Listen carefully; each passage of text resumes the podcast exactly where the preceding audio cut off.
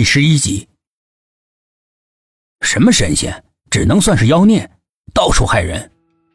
董一奇心直口快的说。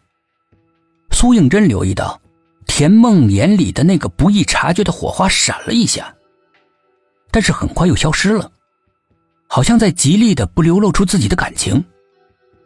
苏应真把视线再次投向了那个学校创建人的头像上，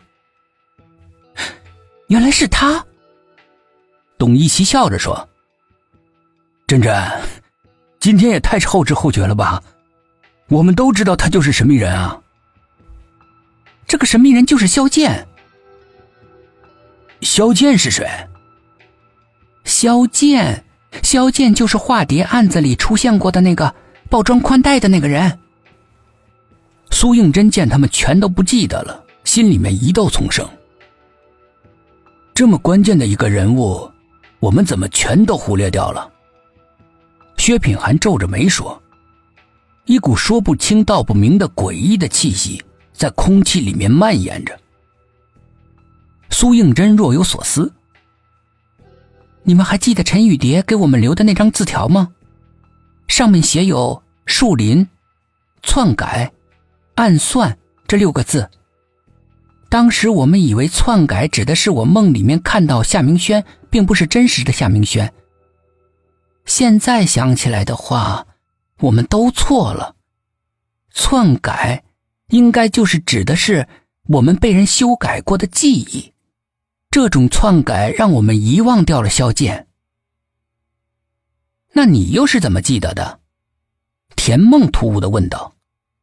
苏应真立刻就警惕了起来。我不想告诉你原因。其实原因他自己也不能确定。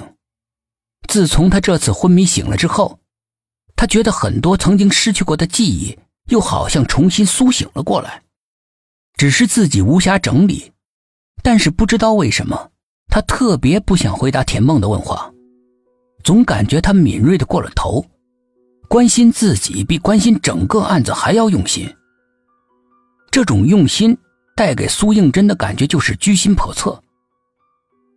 真真，薛品涵嗔责的看着他，苏应真把脸扭到一边。我怀疑一直有人在暗中留意我们。办公室里那两盆来历不明的花，你们总该记得吧？跟月欢送给王贝贝他们的一模一样，全都是可以使人产生幻觉而达到催眠暗示的铃兰花。你是说？我们都被人封去了某段记忆。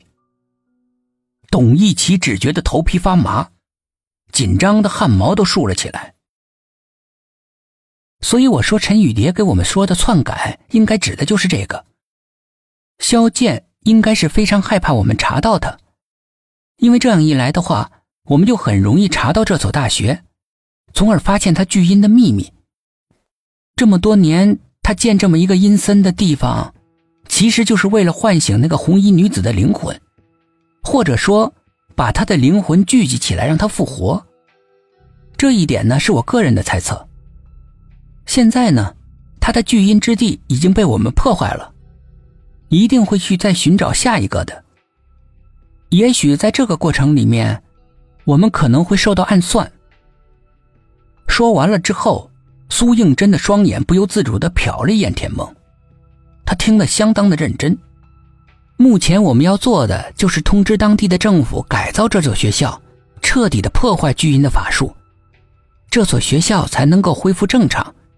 否则的话，灵异事件仍旧是没完没了的。